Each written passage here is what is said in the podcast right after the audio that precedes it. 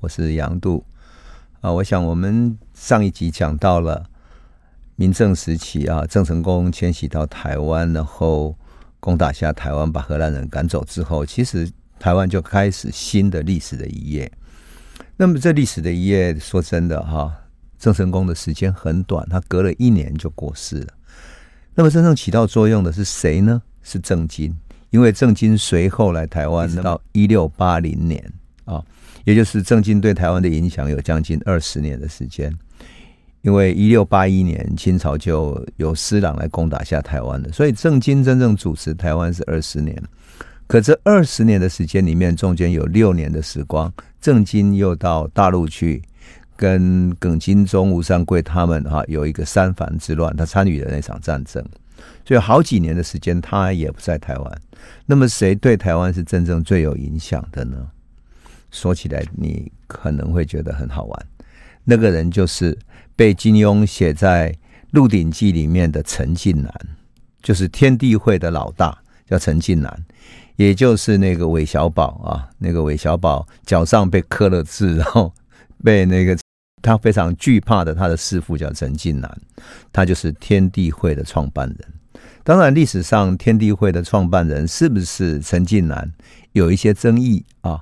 啊、也没有具体的记载，没有那种历史记载，所以呢，有人说是在从嗯福建这一带啊，漳浦这一带，有一位姓万的所创造的哈、啊，所开始的天地会。当然也有说，因为呃清朝征召了五个少林寺的和尚，那整个少林寺和尚去打仗之后，结果呢？那个整个打完仗之后，清廷反而要消灭他们，于是他们流亡到山里面去，创立了地下组织，叫天地会。这当然有很多说法了哈，呃，在历史上还没有特别的定论，乃至于说，嗯，国父孙中山先生他也讲过，他说天地会的创造对于辛亥革命有非常重大的影响，特别是对于中国的革命党哈。呃，有非常重大的影响，因为恰恰是这些地下组织支持了民国革命的一些基层组织，也就是靠着各地天地会的地下组织支援人力、支援组织、支援财务啊，辛亥革命才能够组织起来，然后才能够动员起来。而且这种动员不是只有在中国大陆或者在福建而已啊，也不止在广东，它甚至于散播到海外。那因为天地会散播到整个东南亚地区，包括马六甲、印尼，乃至于菲律宾等等的都有，所以这样庞大的会众，使得整个革命的实力不仅仅是放在中国大陆去对抗满清而已，而是整个散播到海外。而这个海外的势力呢，反清复明的势力跟思想，在地下化以后，也到美国去，跟着很多人到美国去，所以。孙中山在革命的时候也跑到美国去，请求美国的洪门来协助，啊，洪门也出钱出力来帮忙辛亥革命。所以，我们说啊，明政时期所创造的这些影响非常之大。而孙中山也讲过说，天地会的创立啊，对革命影响如此重大，但是它是明朝遗老所创造的一个组织，为了反清复明而潜伏在地下的组织。那么这个组织呢，当然在历史上的传说，陈近南就是其中一个。而陈近南的本名叫做陈永华，陈永华。那么今天我们要特别来讲一下陈永华，因为我觉得他的故事也是非常的动人，那也是影响台湾历史非常重要的一个人哈。那么我们回到郑成功刚到台湾的时候，那是一六六一年，他。开始攻打，那一六六二年荷兰退走了嘛？可是到了一六六二年，很可惜的就是明朝最后那个南明的皇帝叫做永历皇帝，在缅缅甸被吴三桂抓到了，然后被绞死在云南，整个南明宣告灭亡了。当然，郑成功这个时候已经人在台湾了。他听到消息以后，非常的难过，就命令他的儿子郑经哈，儿子郑经那个时候还在厦门。所以他他就留守在厦门那边的思明州，就是厦门现在有一个思明区哈，他留在那个思明州那边。那么他留守就为了守住那个大陆的一个基地哈，而郑成功开始在台湾开拓。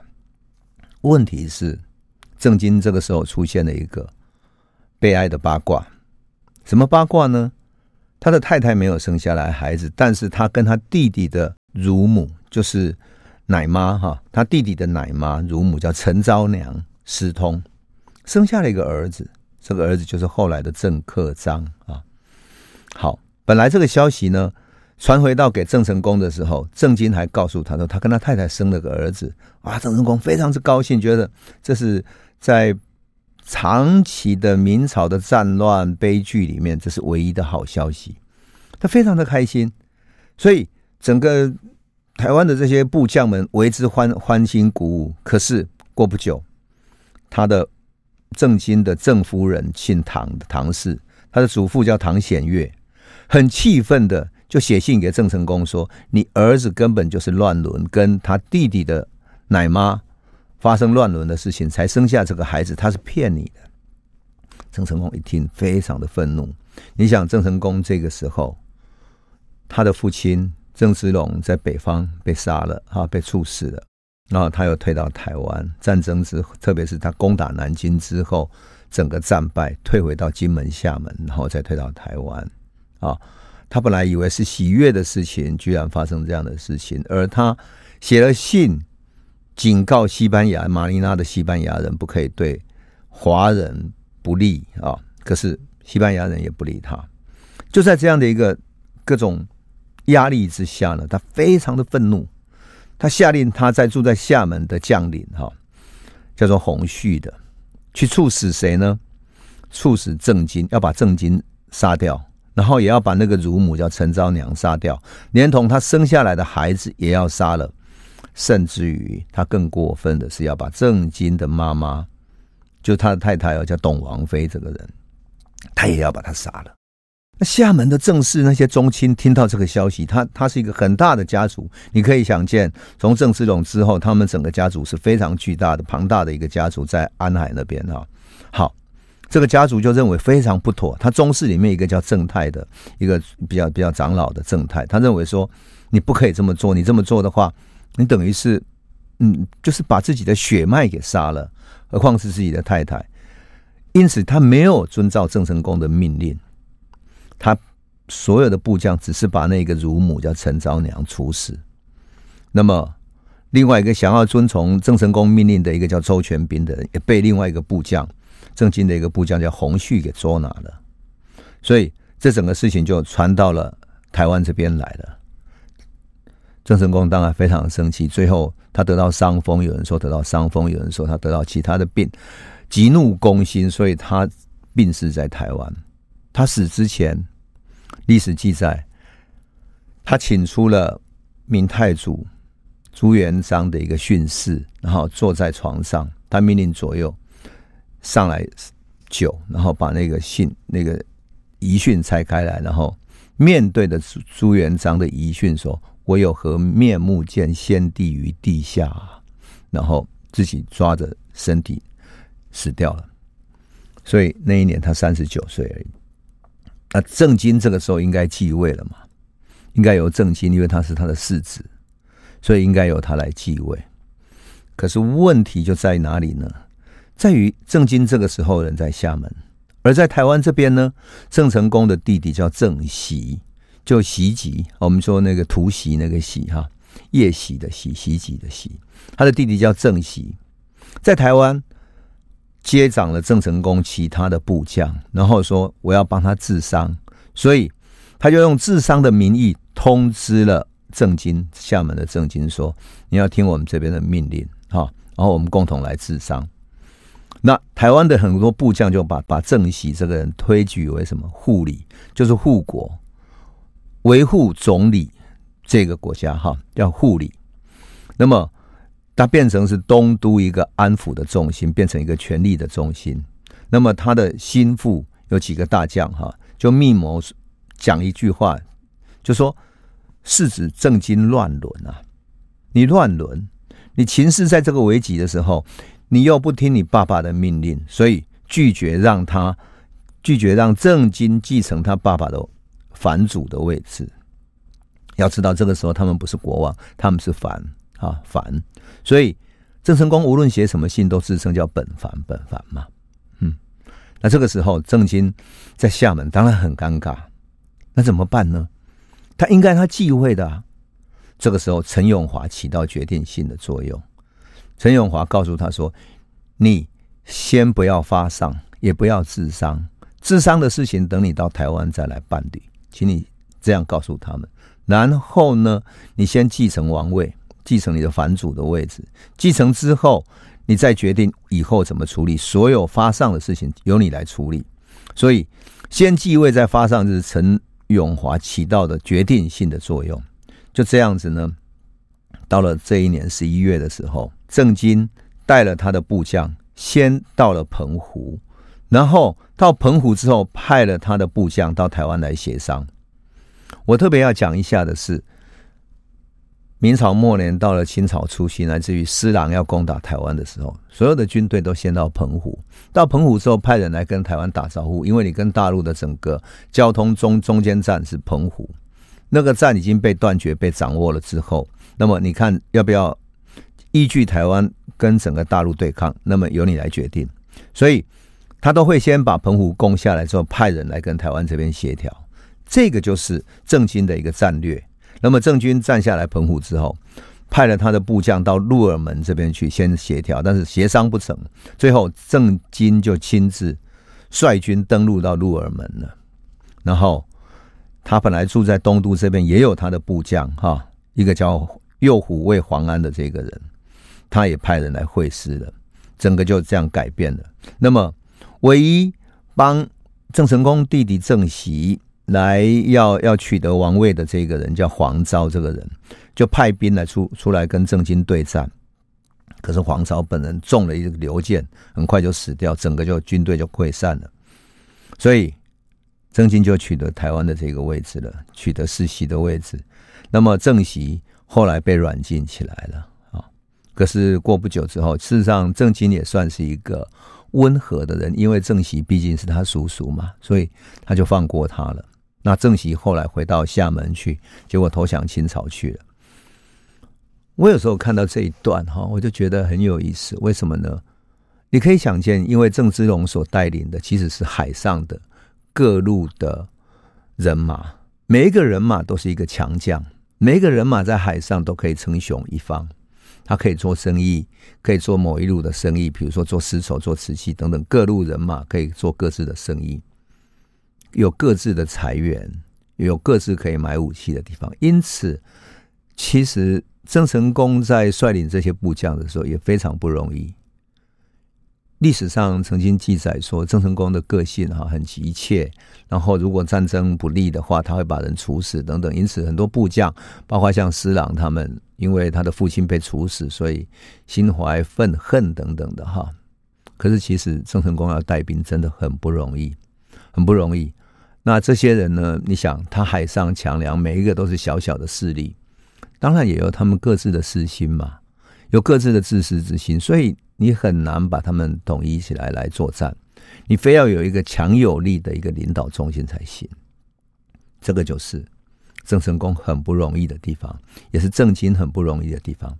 那么郑经呢，到台湾之后，他其实开始治理，因此主要的力量都交给了陈永华。那陈永华呢，那个时候还很年轻，哈，三十几岁、四十岁左右，所以他也是一个有谋略的人。陈永华的父亲呢？我们来介绍一下哈，陈永华这个人。陈永华的父亲叫陈鼎哈，就是呃鼎大鼎的鼎哈。那么他在清兵攻入厦门的时候，他自杀了。那么事实上呢，陈鼎本来是跟着郑成功一起抗清的，在那里作战。那么一六四七年，郑成功没有能够攻下泉州，返回厦门的时候，陈鼎还帮助他哈，跟浙江巡抚啦，跟其他几个侧翼的那些有势力的人，然后一起来帮助郑成功抗清，所以他等于像是郑成功的嗯顾问哈，这种咨询上的顾问。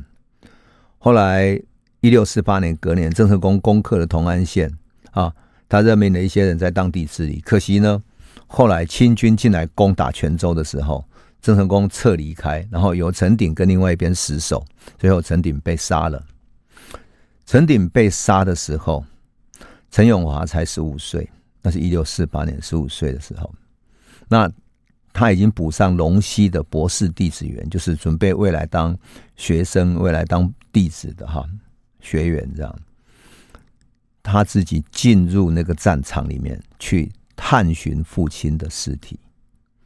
然后他把自己理光头，然后假穿着僧侣的衣服、和尚的衣服，进入同安城，到处去寻找，最后在明伦堂里面，在里面那边一个堂里面找到他父亲的尸体，背着他父亲的尸体回到同安去埋葬。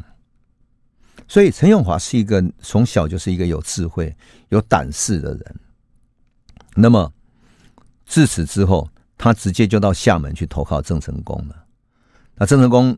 起兵以后，延揽四方的人嘛，那看到这一位陈永华呢，他的父亲如此忠心哈，那么陈永华又如此有才华的，如此有胆识，所以就非常重用他，甚至于他把他作为正经，伴着他的世子正经一起读书长大的人。所以郑成功其实是很赏识陈永华的，他曾经跟郑经讲过，他说陈先生是当世名士哈。吾以以佐汝，汝其师事之。我把他留给你，留给他来辅佐你。你要像老师一样来伺候他。但是陈永华是一个个性很谦恭的人，而且呢，他有治理的，很有治理的能力。平常很少讲话。那么按照历史记载，他一讲到国事的时候会慷慨陈词，可是平常非常沉默，有果断的能力。一六五七年的时候，郑成功。一直在顾虑一件事情，顾虑说他只有拥有金门、厦门，这样足以去统治整个地方吗？如果这个地方这么小，我们一会儿攻打泉州，一会儿攻打同安，来来去去的跟清朝打个没完没了，都是这些小地方，也没有一个了局。能不能打一场大战，然后把大局稳定下来，我们中心明朝才会有希望啊！所以他开始思考要不要向北攻占南京。因为取得南京的话，对北京发动战争就有那样的一种声势，有那样的力量。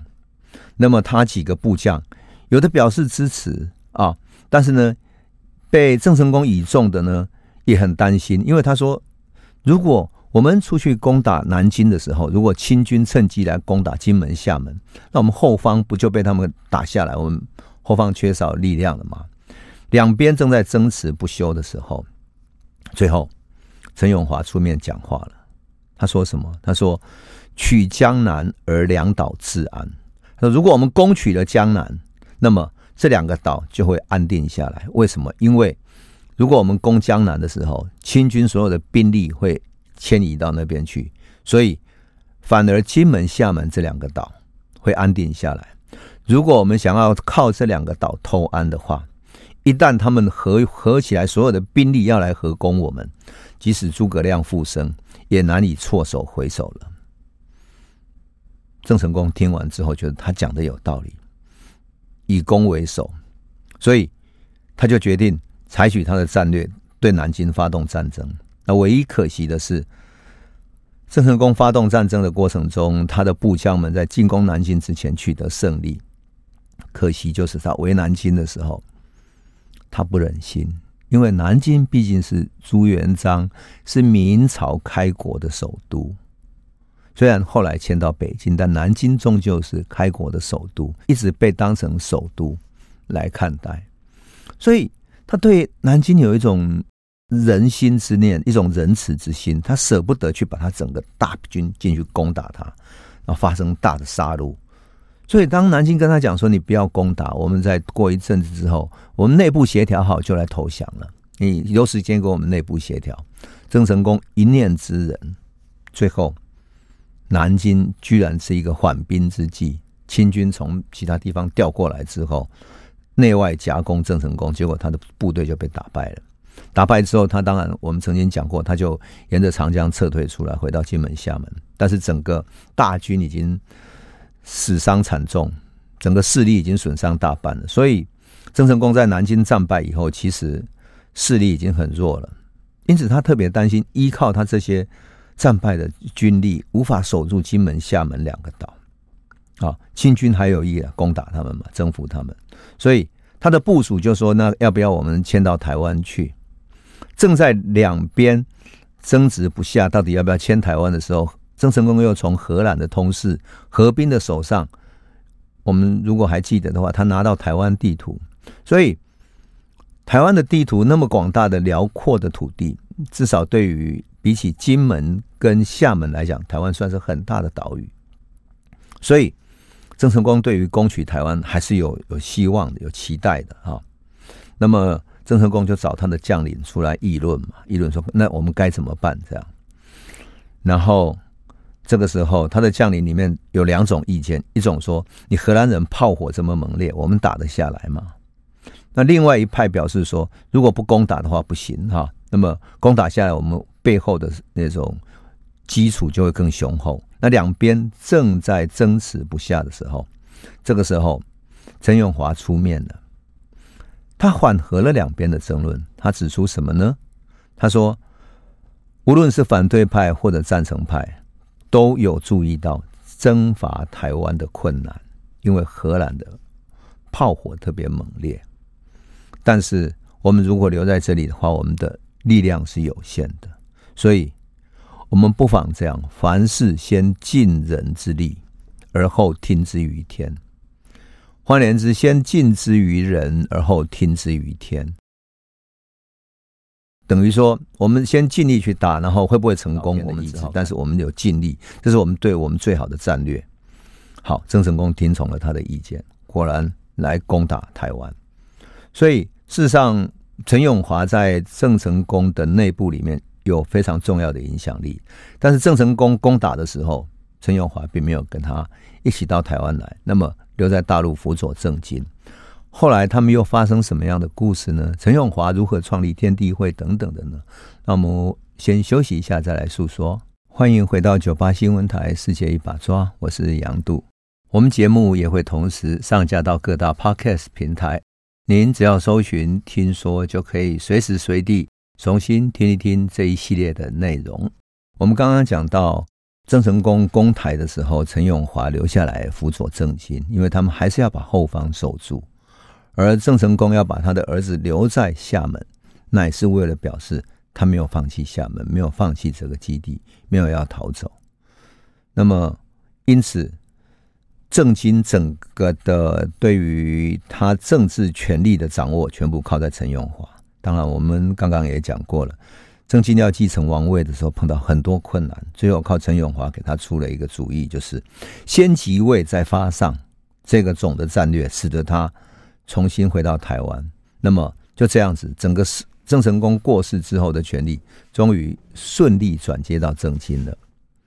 可是到了一六六三年啊，也就是郑经到台湾之后的隔年，清廷联合荷兰的军舰哦，去进攻金门跟厦门。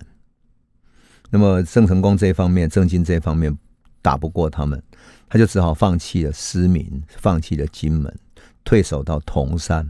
啊，到了隔年四月的时候，他重要的将领像黄庭、周玄斌等等的，眼看在厦门守不住了，都投降清朝去了。只有陈永华跟冯锡范，他不改自节，追随郑经在那里做最后的作战，最后。郑经实在守不住了，只好放弃铜山，然后退到台湾来。到了一六六五年，隔两年之后，郑经就任命陈永华成为什么呢？旨意参军，而且呢，加监军御史。所以说，他所有的政务都交给他来处理了。那么，陈永华事实上也是一个有谋略的人啊。历史上说他是勇于任事，知无不为，但是。事实上，郑经本身啊，也是在一个商务的家庭长大的。他不像陈永华是一个世家的读书人的子弟，所以对于国家治理、对于国家的统筹规划，他心里面自有定见。因此，郑经碰到什么军国大事，一定会来问陈永华的意见。那陈永华也彻底的帮他谋划怎么在台湾长驻久安。我们上次有讲过。郑成功到台湾的时候，在包围荷兰的时候，他碰到最大的问题是什么？他带进来的几万的军队人民啊，这些人要住在哪里？事实上，台湾原来是有开垦的，可是光靠这些开垦是不够的，所以他就开始进行屯军，把他的军队变成像要去屯垦一样的，慢慢开垦。那么，陈永华就带着人，他的部队分南北两路，哈。跟台湾各地的平埔族社区啊，平埔族的部落等等，去互相协调，然后去各各地去开垦，而且劝导各个他部队里面进行拓垦之外，还要教导他们栽种什么五谷蔬菜。这些人原来都是在海上啊，在海上当水手、当部队的人，他怎么会耕种呢？所以他要去教他们耕种要种什么为好。那原来。台湾在荷兰时期就有种植什么种植蔗糖，对不对？所以他还要教他们怎么煮蔗糖，然后种蔗糖、煮蔗糖等等的。那这些蔗糖要怎么办呢？沿着荷兰的商路卖到日本去，卖到吕宋。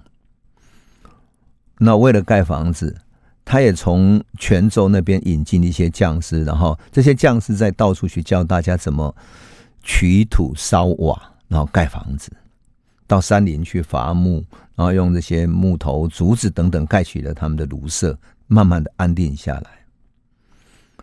还干了更好玩的事情是什么？因为原住民很需要盐巴，他们在山上，他们也不会用海水来蒸，然后变成盐巴。陈永华就教他们引海水作为卤汁，然后呢曝晒，然后才变成盐巴。那这些食盐就可以出售。课税，因此慢慢的从大陆原来漳州、泉州、惠州、潮州等等的居民，就到台湾来垦荒了。台湾慢慢开拓起来，所以有人说陈永华对台湾的整个经济的安定，乃至于社会的治理是有很大的贡献的。那么这些屯垦慢慢就绪以后，民生也渐渐安定了。陈永华注意到什么？注意到。仅仅生存是不够的。如果你作为一个政权的话，还需要文化教育。所以，他就建议郑经说：“我们要不要来新建孔子庙、新建圣庙、设立学校？”那郑经呢，事实上觉得，哎，这也很奇怪，因为我们只是要去作战，要反清复明。我们在这里设学校，难道我们要自成系统吗？可是陈永华认为说，如果你新建圣庙、设学校以后，你可以推展儒学教育，大家才有真正的思想跟着我们打长期的战争。最后，郑经接受了他的建议啊，然后他选定什么呢？选定当时台南一个地方叫宁南坊鬼子埔的，用台语讲哈，叫做岭南凤龟阿波啦。龟阿波应该是属于有一些蒙阿波那样子，就是呃一个一个荒地那样建的圣庙，设立学校。这个圣庙现在在哪里呢？就是台南的孔庙。他一开始建的时候还算是很很粗糙的哈，很初级的。可是他终于把它建起来了。那陈永华在台湾除了这种耕种、赋税等等的这个之外呢？他也开始拓展海外贸易。我们的朋友们，你们如果还记得我以前讲过一件事，就是郑经他曾经写信邀请在日本抗清的流亡者、流亡的学者来跟他们一起合流，然后合并起来一起来反清复明的运动。这个人就是朱顺水。朱顺水，郑经寄给他的信里面还附上。一个可以做贸易的许可证，这个贸易许可证是说，你只要拿着这个保护令的话，你可以在海上贸易，没有人会抢你，等于是一个海上贸易的保护费用的一个许可证。就这样子呢，交给了朱顺水。可是朱顺水那时候已经在日本开始了他新的生涯了，所以他并没有回来哈，他已经没有回来参加郑经他们的一个反清复明的大局了。不管怎么样，事实上，陈永华其实也很努力帮郑经开拓海外贸易。所以，我们说啊，郑家在台湾，他其实他的海外贸易一直没有结束。但是问题出在哪里呢？出在一六七四年的时候，也就是郑经到台湾十几年之后，清朝的内部起了三藩之乱。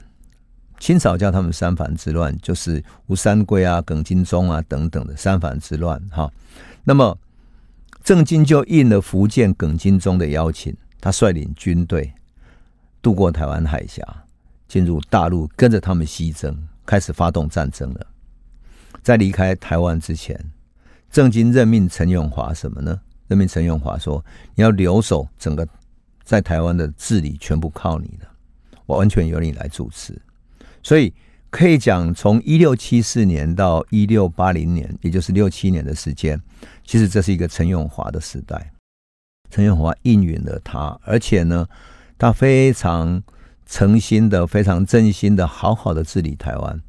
他用儒学、用圣教、用庙宇、用好好的治理学术等等的治理来治理台湾，台湾变成一个非常安定的地方。第二方面，他开发土地、拓展贸易，台湾变成一个日渐发达、民生安和乐利的地方了。在明朝末期，有一位学者叫江日升，哈，还有郁永河在《北海纪游》里面，他说台湾的这些汉族居住地，哈，有许多地方，哈，那些民间，特别是学儒学的那个附近的地方，可以夜不闭户，真的非常有礼貌。但是呢，当然也有会发生一些事情，是什么呢？郑经他的族人的弟弟哈，他会乘势去侵犯老百姓。那这个侵犯老百姓的时候怎么办呢？那陈永华屡屡遏止都不听，他最后只好奏请什么？奏请郑经说：“这样子好了，你把你的儿子郑克章哈作为监国，就是监理这个国家，而不是只有靠我。”因为我没有办法对付你们这些族人的这个子弟们，哈！如果你用郑克章来监国的话，至少有一个正统在，就这样子，郑克章成为一个监国，提早治理这个国家，提早的参与了国事，那么正式的宗室就再也不敢胡作非为了。因此，有人说哈，陈永华其实治理台湾是一个不可多得的人才。我有时候看到这一段的时候，我也会想说，那陈永华真的有还有时间去搞天地会吗？可事实上，天地会本来就是一个地下组织，这个地下组织是靠着人们自动去发展的。而如果从郑经、从陈永华他们跟东南亚、跟各地的贸易还继续存在的话，只要这些海上的强梁们、海上的强者们、海上的海商们继续存在的话，这些地下组织就会不断扩散出去。因为明朝的人、明朝曾经的子民，特别这些海上的子民，对于清朝是不服的。他们流亡出来之后，散播到各地去。我们讲，在日本的朱顺水就是一个典型的例子。可惜的就是。经过了三藩之乱的战争，郑经西征失败，三藩之乱也被清朝给打败了。原来他攻取的几个郡啊，还有金门、厦门的土地等等，全部都失去了。最后，郑经只好回到澎湖，然后把他的监国世孙叫郑克章，他最后留守在台湾。哈，那郑经就从大陆再回到台湾了。回到台湾之后，郑经又发生什么样的故事呢？那我们先休息一下，回头再来讲。欢迎回到九八新闻台《世界一把抓》，我是杨度。我们节目也会同时上架到各大 Podcast 平台，您只要搜寻“听说”，就可以随时随地重新听一听这一系列的内容。我们刚刚讲到郑经到大陆去参与了三藩战争，然后失败，回到台湾之后。他其实心里非常的痛苦，因为他知道再也没有机会反清复明了。那么这个时候，他到台湾反而心性整个大变了。本来啊，他是一个很积极想要反清复明的人，可是经过这几次战争之后，好像战争把他的意志整个打散了，他变成一个颓废丧志的人，每天酗酒。每天不断饮酒，不问政治，所以很多事情全部都交给他的部下去去做。那么，他的侍卫呢，看到谁呢？看到这个时候啊，郑经回到台湾的时候，这个侍卫他得还有另外一个很重要的一个位置叫侍卫，叫冯习范的这个人，他看到谁呢？看到郑克章跟陈永华大权在握，他心生嫉妒，然后他就设计了一个局，什么呢？他就说：我们跟随郑成功还有郑经打了那么久的仗了，我们现在年纪也大了。我们是不是要辞去我们的职务呢？我们一起来辞去职务，把它交给年轻的人吧，交给年轻的世代吧。结果，陈永华很守信的遵守信用，辞去了他的总制，就是同理的像总理一样的这样的职务。可是呢，冯锡范没有，他讲完了之后，他居然没有辞去这个职务。可是我们要知道。冯锡范跟陈永华两个人还有一个非常特别的身份，什么呢？陈永华的女儿嫁给了郑克章，换言之，郑克章是他的女婿。陈永华在辅佐郑克章的同时，等于是在辅佐他的女婿一样。冯锡范呢？冯锡范的女儿嫁给了郑克爽，他等于是订婚，但是也算那时候结婚都很早嘛。那时候郑克爽才十二岁。所以这两个人都是外戚啊，是郑家的外戚嘛。那这个外戚两个人大权在握，所以当冯锡范要陈永华这样辞去的时候，他其实就等于是取掉了他的权利，取掉他外戚的权利。陈永华也真的上当了哈，他是一个谦谦君子，就这样上当。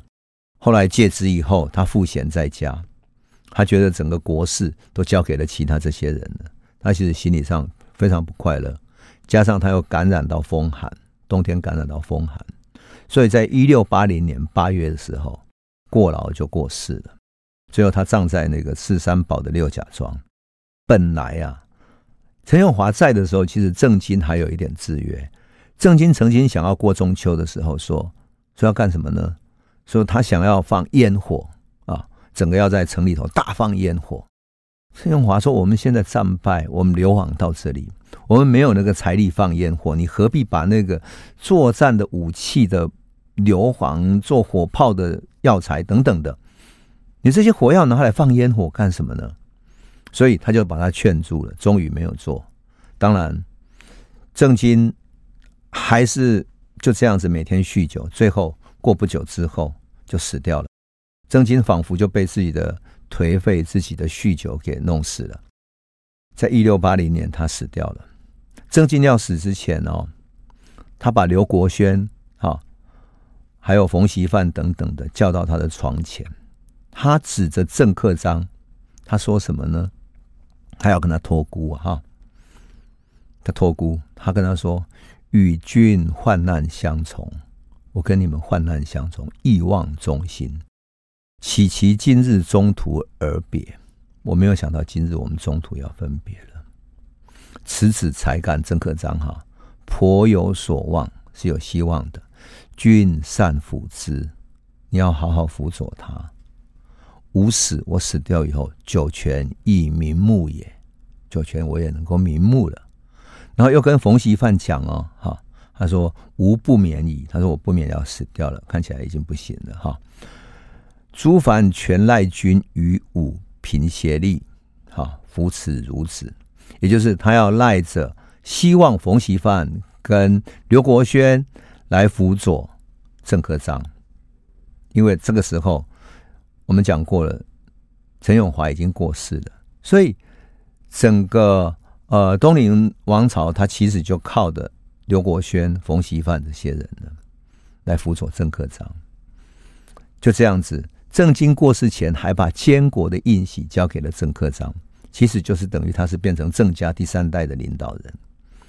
那郑经呢也非常尊重他们，他召集刘国轩、冯锡范，啊，然后尊重他们，让他们成为很重要的辅佐。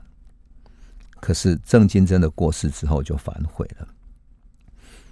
郑经有七个儿子，啊，郑克章当时是年满二十岁了，好，那么次子郑克爽呢只有十二岁，那其余都是很年幼的。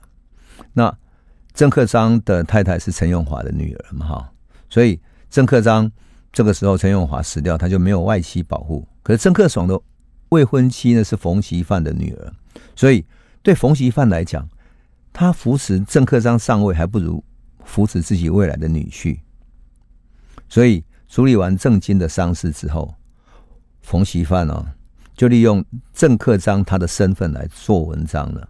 他对外面放话什么呢？放话说，监国这个监国就是郑克章哈，不是郑经真正的孩子，他怎么可以继承呢？原来这里面有一个谣言，说什么？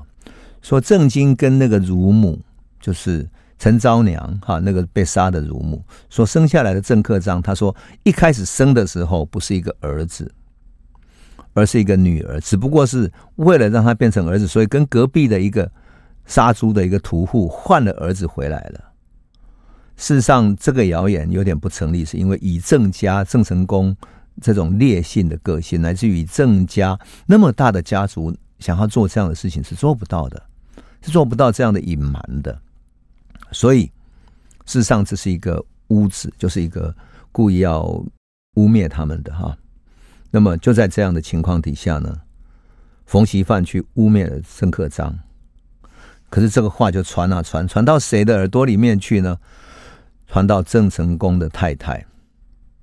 如果我们朋友没有忘记的话，开头我们讲过，郑成功的太太董国泰在郑经生跟陈昭娘生下来那个郑克章的时候，郑成功曾经下令要把他们全部杀掉，连同他的老婆，对不对？